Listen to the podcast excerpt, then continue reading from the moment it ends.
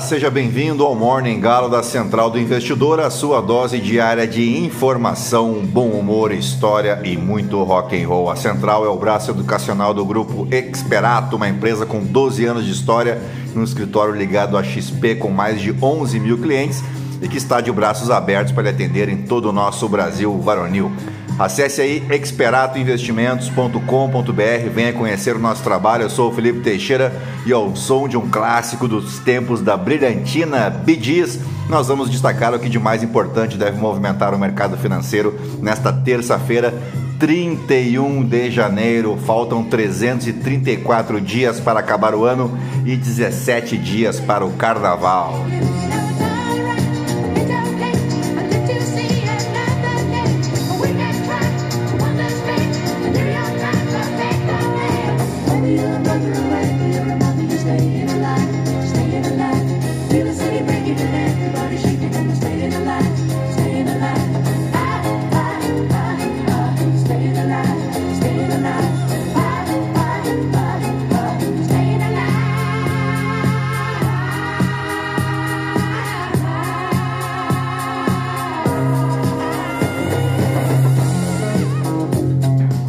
Muito bem, são 5 horas e 4 minutos, 23 graus aqui em Itapema. Hoje é dia do cara que esconde a vara, hein? É dia internacional do mágico, que está relacionado aí com a vida de um santo da Igreja Católica. Falo dele, São João Bosco, que é também padroeiro da nossa capital federal, Brasília, para quem não sabe. O dia 31 de janeiro marca a data de falecimento de São João Bosco, morto em 1888 na cidade de Turim, na Itália, e a escolha dessa data para homenagear os mágicos teria sido uma iniciativa de outros mágicos da Espanha, e o motivo principal era o fato de São João Bosco ter praticado truques de ilusionismo quando era adolescente, a fim de ajudar nas despesas de casa. Aqui no Brasil é dia do engenheiro ambiental e também é dia, da, dia mundial da solidariedade que tem como objetivo, claro, destacar a importância da ação coletiva e estimular a criação de práticas em benefício das pessoas menos favorecidas, superar os problemas globais de forma a construir um mundo melhor e mais seguro para todos. Então hoje é o dia para você que tem aquele aquele blusão, né, aquela calça que tem aquela bermuda, aquele casaco que não usa mais, de repente separar e para doação, o mesmo vale para alimentos não perecíveis é um dia mundial da solidariedade e aqui no Brasil também se comemora a emancipação do município de Campo Bom, lá no Rio Grande do Sul, o pequeno gigante do vale que fica, fica a cerca de 56 quilômetros de Porto Alegre que é um forno, né? É quente pra caramba agora em janeiro quase não dá para aguentar em Campo Bom. E agora sim, depois de embevecer vocês com tanto conhecimento, vamos direto ao que interessa. Mas antes, se você gosta do conteúdo aqui da Central, nos ajude compartilhando, indicando com um amigo, uma amiga, para somar aí as outras 12.591 pessoinhas que não se misturam com a gentalha, ou seja, ganhamos um ouvinte desde o Morning Galo de ontem. Que sucesso, hein? Você pode me seguir também no Instagram, no Felipe ST. E é isso aí, gentalha, gentalha, gentalha. Vamos operar!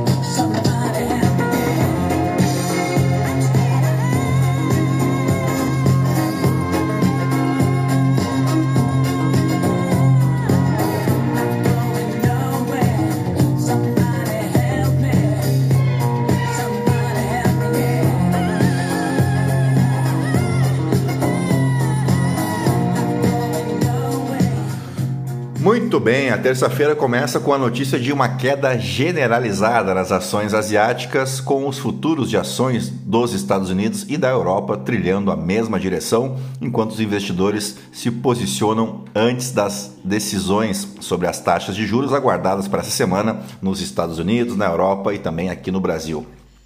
Os benchmarks para China, Japão, Índia, Coreia do Sul e Austrália caíram com pequenos ganhos iniciais em alguns mercados evaporando ao longo das sessões. Os movimentos deram sequência a uma sessão pesada em Wall Street na véspera, que arrastou o índice Nasdaq para o seu pior dia desde 22 de dezembro. Na Índia, a liquidação das ações do grupo Adani continuou com 10 empresas do conglomerado vendo cerca de 75 bilhões de dólares em valor de mercado indo por água abaixo. E tu achando que estava mal aí por investir em americanos, né? Uh, depois que a Hindenburg Research, vendedora à descoberta dos Estados Unidos, acusou a companhia de fraude na semana passada. Já a Samsung Electronics caiu mais de 13,5% em Seul depois de ver seu lucro cair devido à fraca demanda por semicondutores e vendas mais fracas que o previsto de seus smartphones. Em Hong Kong, o declínio do Alibaba Group nessa semana atingiu cerca de 10% em meio à preocupação de que a recuperação do consumidor da China possa não atender às altas expectativas. Ainda assim, a queda do Alibaba e das ações chinesas em geral mantém o índice Hang Seng com ganhos expressivos no acumulado de 2023. O índice de ações globais da MSCI também permaneceu em curso para um ganho de cerca de 6% em janeiro. Os investidores vão se mostrando cautelosos antes das decisões do Banco Central e da divulgação de indicadores econômicos. Os números do PMI vieram melhores do que o esperado na China, mas ainda assim não foram suficientes para se traduzir em ganhos para as ações.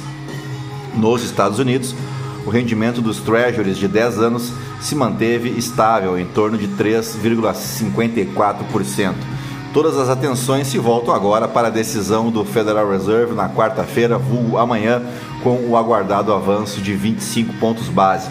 A recuperação das ações neste mês de janeiro sugere que o mercado até agora ignorou o alerta de Powell sobre taxas mais altas por mais tempo.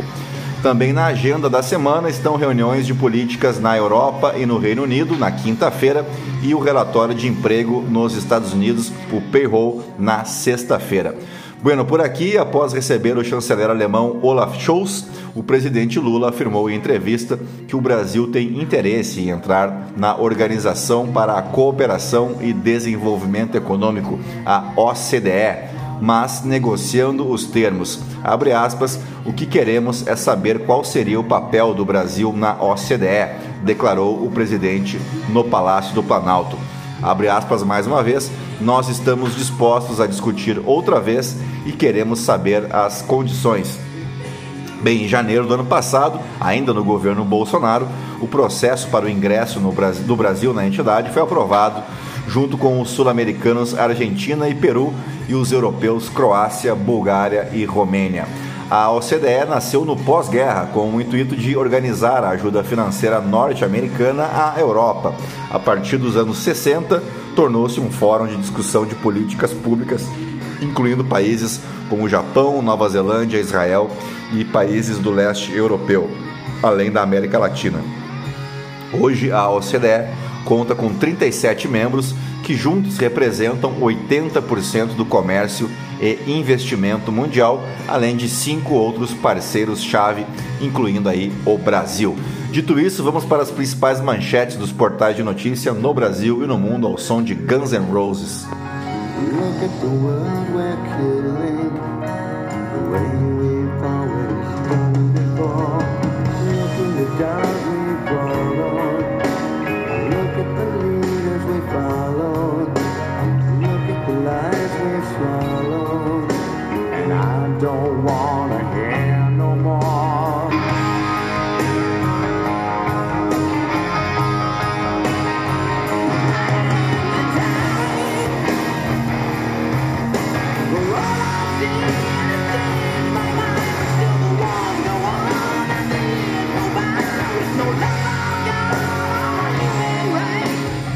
Muito bem, começamos pelo Estadão. Ministro do STF manda investigar altas autoridades do governo Bolsonaro por suspeita de genocídio indígena.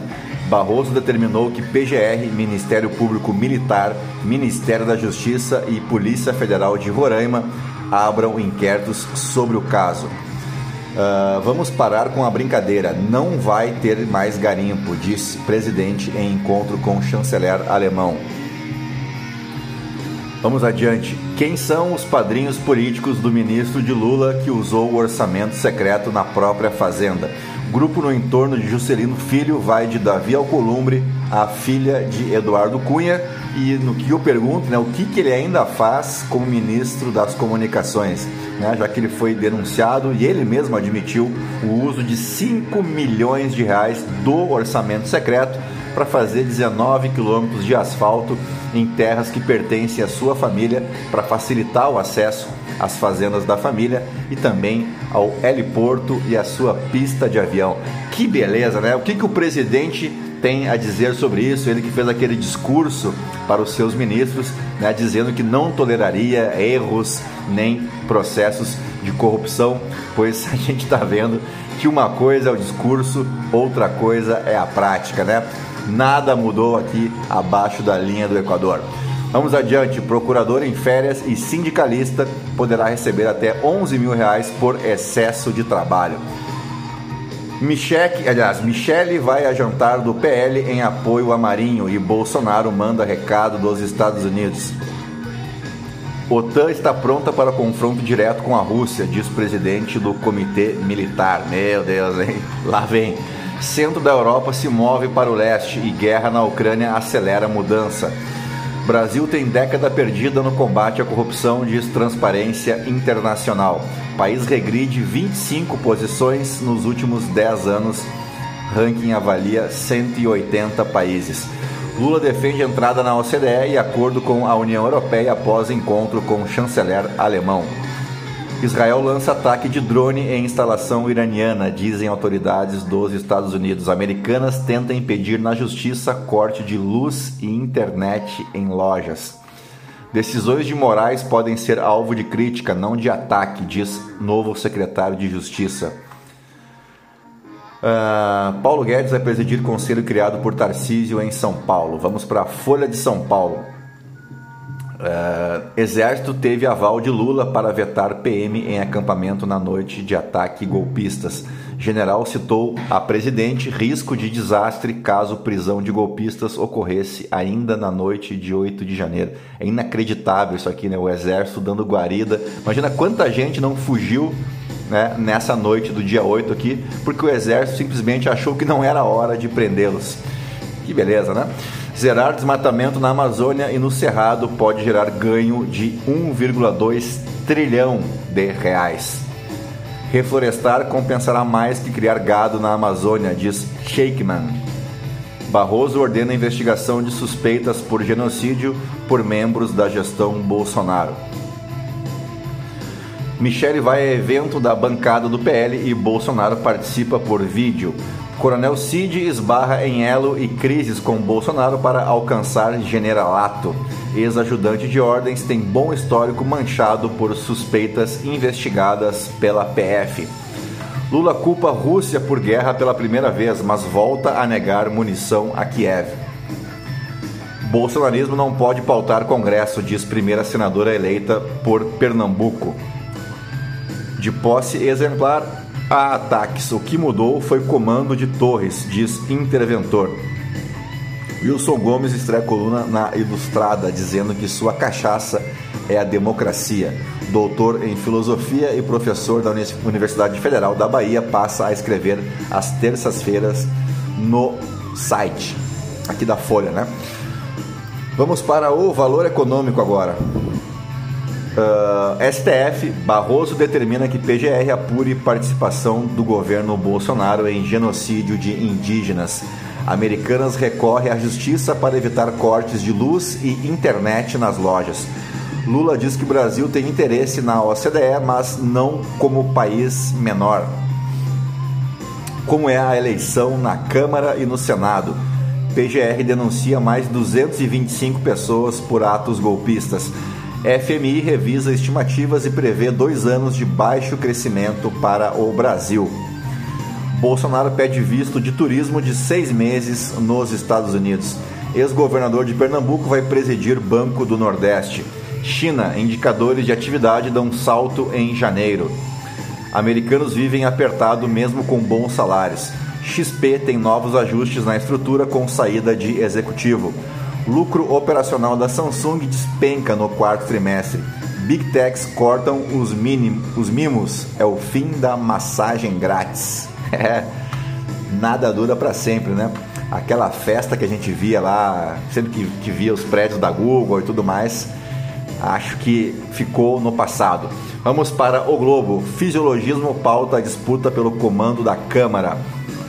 Coluna do Carlos, essa aqui foi do Merval Pereira. Coluna do Carlos Andreasa. Vitória de Lira será devastadora para a democracia. Coluna do Anselmo Góes. Rio tem máquinas únicas no SUS, no novo Centro Carioca do Olho. Lula e Bolsonaro entram na disputa e eleição para a presidência do Senado vira terceiro turno. Petistas e bolsonaristas disputam comissões que tratam de pautas ideológicas. Governo Lula nega pedidos de informação no mesmo patamar que Bolsonaro. Surpreendendo um total de zero pessoas.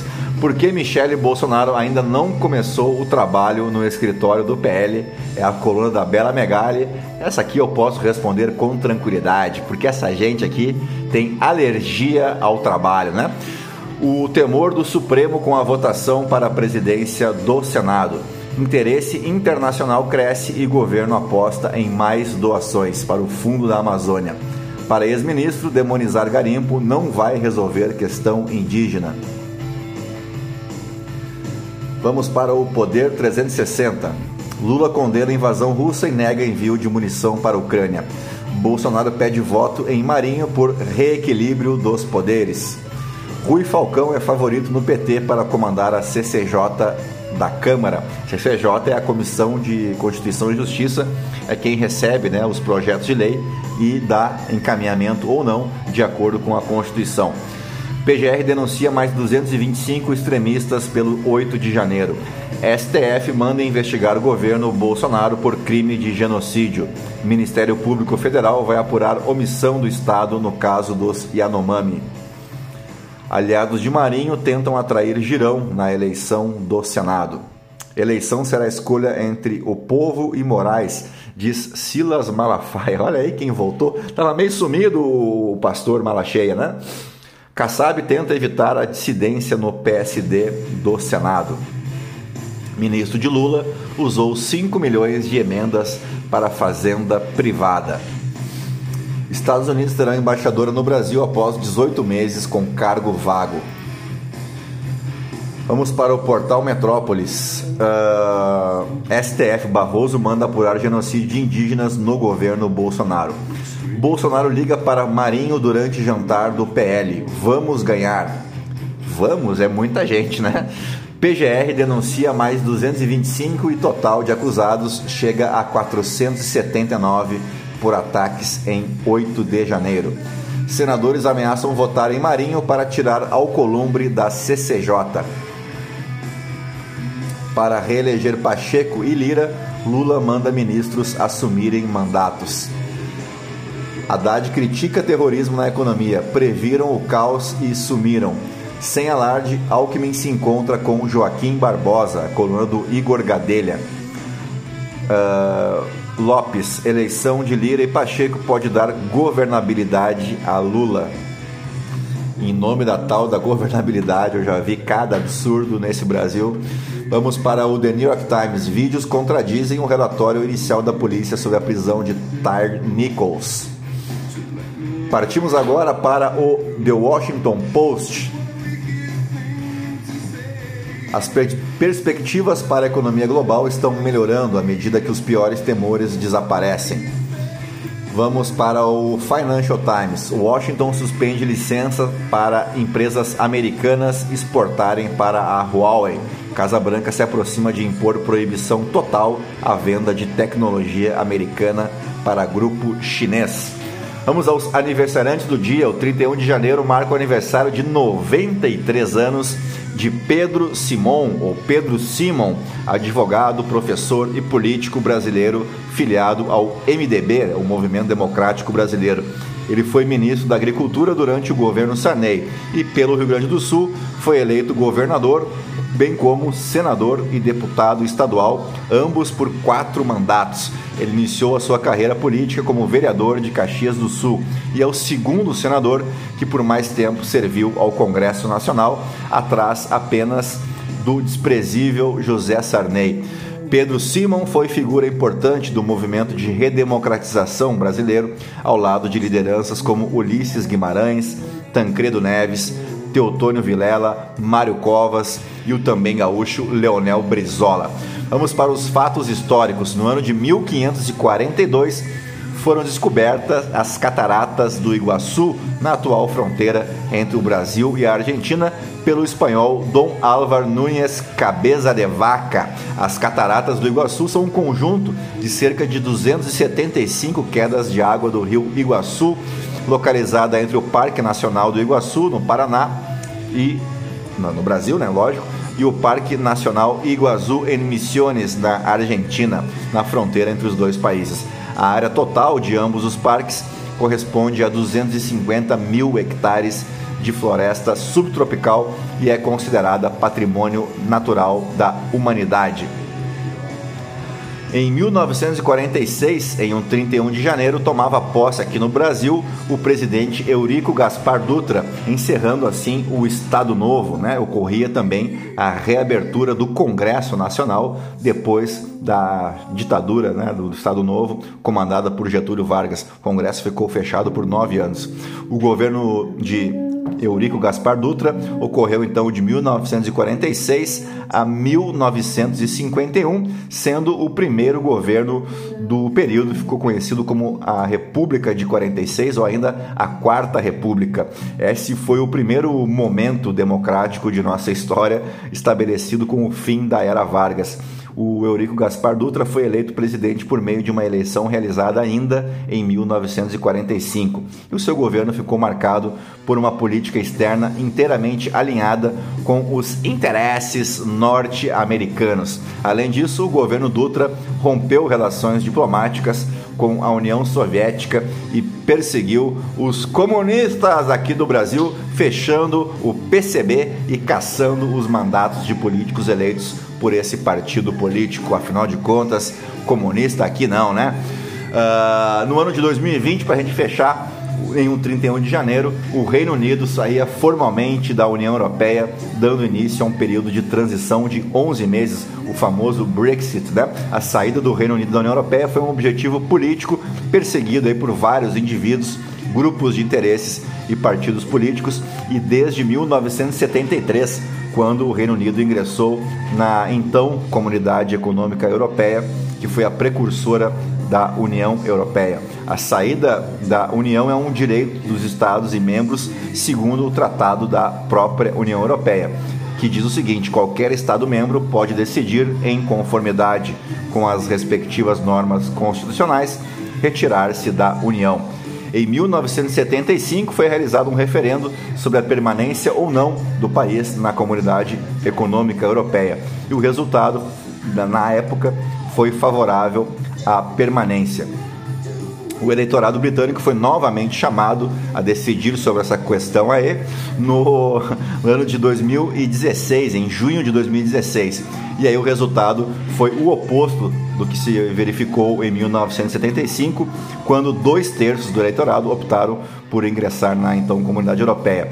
Dessa vez, não deu, né? Os britânicos votaram pela saída. O primeiro-ministro, à época, o David Cameron, renunciou um dia após o resultado. Já em março de 2017, ambas as câmaras do Parlamento do Reino Unido rejeitaram emendas que poderiam prolongar o processo de retirada do país do bloco, permitindo assim que a então primeira-ministra Theresa May iniciasse as negociações, mas ela acabou renunciando após diversas tentativas, foram várias, várias e várias, de aprovar um tratado econômico nos seus termos com o parlamento. Aí, em outubro de 2019, já com Boris Johnson, o Reino Unido e a Comissão Europeia concordaram em um acordo de retirada revisada como uma mudança de proteção. Em 9 de janeiro de 2020, os parlamentares britânicos deram aprovação final ao texto que permitiu o Reino Unido a deixar a União Europeia. E em 31 de janeiro, em uma votação histórica, por 330 votos a favor e 231 contra, uh, né, depois de três anos e meio de crise, uh, às 23 horas ocorria então a saída formal do Reino Unido da União Europeia após mais de três anos e meio do referendo do Brexit. E assim fechamos o nosso Morning Galo desta terça-feira, 31 de janeiro. Agradecendo a tua audiência, a tua paciência, te convidando para o nosso call de fechamento logo mais à tarde, tá bom? A todos um bom dia, até lá, tchau, tchau.